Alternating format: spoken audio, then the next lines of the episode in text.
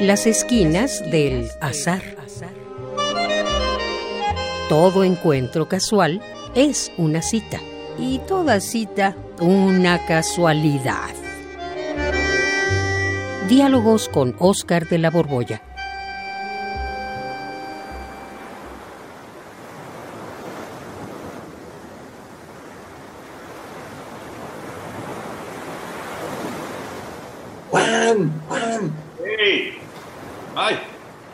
Oscar, ¿qué andas haciendo aquí en la playa, Juan? pensé que no me iban a descubrir, es que me escapé. Ah, pues escapé. yo también, entonces no le digas a nadie. No le Oye, digamos. qué bueno que te encuentro. Es que estaba ya aburridísimo en mi casa.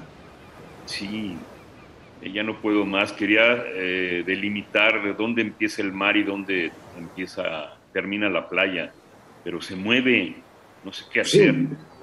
No, no, fíjate que no va a haber manera que No, ni con un agrimensor como aquel que se fue a agrimensor. trabajar al castillo de Kafka, lograrías delimitar exactamente hasta dónde llega el labio del mar. Aquí en la playa, fíjate que ya se me quitó lo aburrido.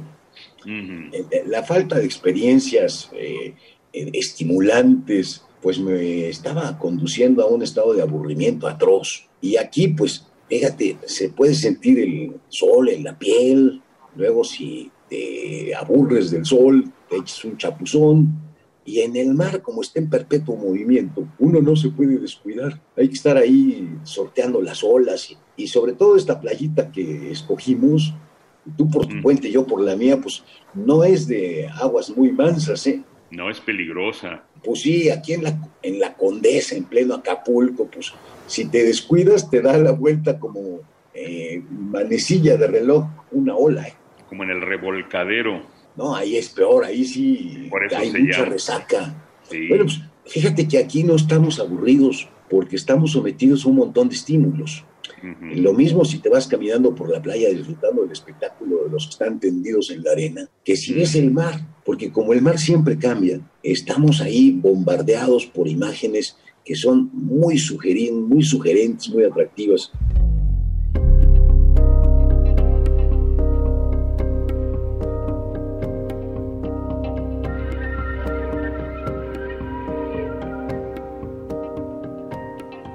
Ti se te ha ocurrido alguna vez algo en el mar mientras estás nadando, brincando las olas?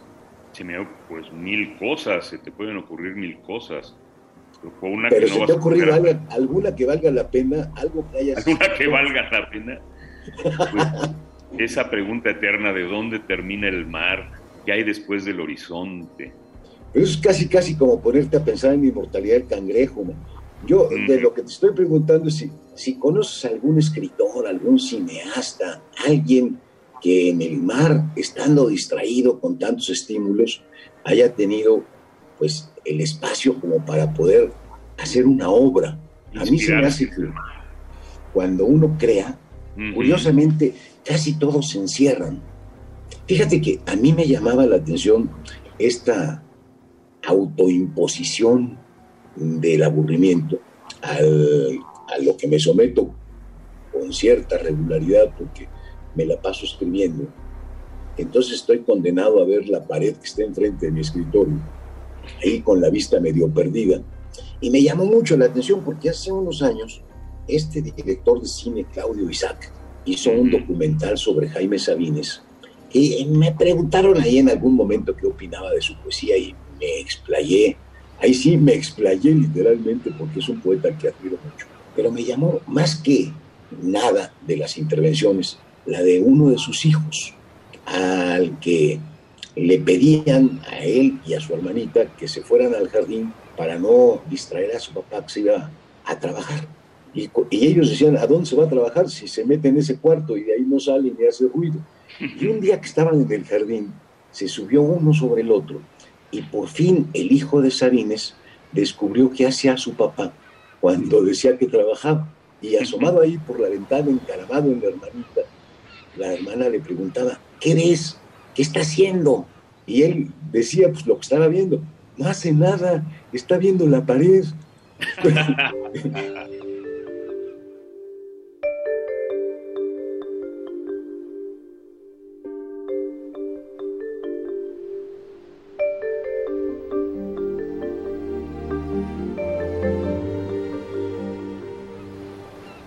Ese instante a mí me pareció muy revelador porque me descubrió mis propios momentos en los veo la pared.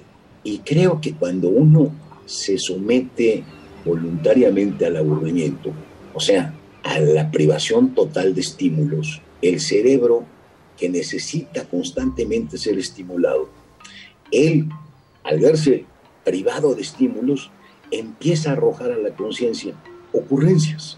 Y entonces, más que las musas y que cosas así, la verdadera fuente de la inspiración es el aburrimiento.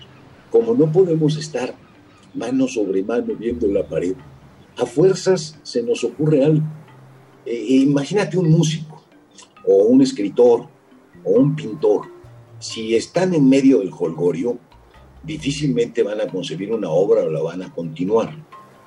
Todos, todas esas actividades creativas invitan al recogimiento, al aislamiento, al ostracismo.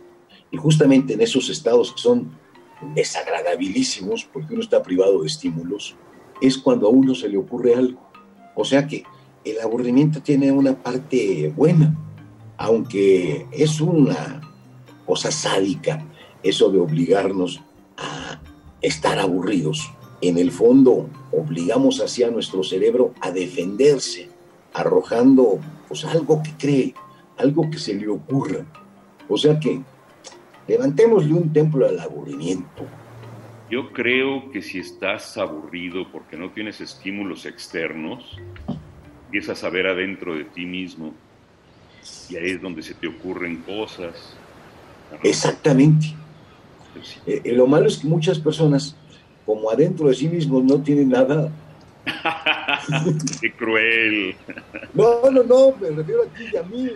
¿Por qué crees que estamos aquí en Acapulco tratando de estimular nuestro cerebro con imágenes? Porque, por lo visto, este encierro al que hemos estado sometidos ya mucho tiempo ya saqueó las pobres reservas que tenía nuestro cerebro para fabricar sueños. O sea, que es más o menos democrática la cosa. Pero muchos de veras no pueden estar con ellos mismos. ¿eh? Se pegan unas aburridas, no tienen nada que contarse. O se asustan. ¿A poco este yo?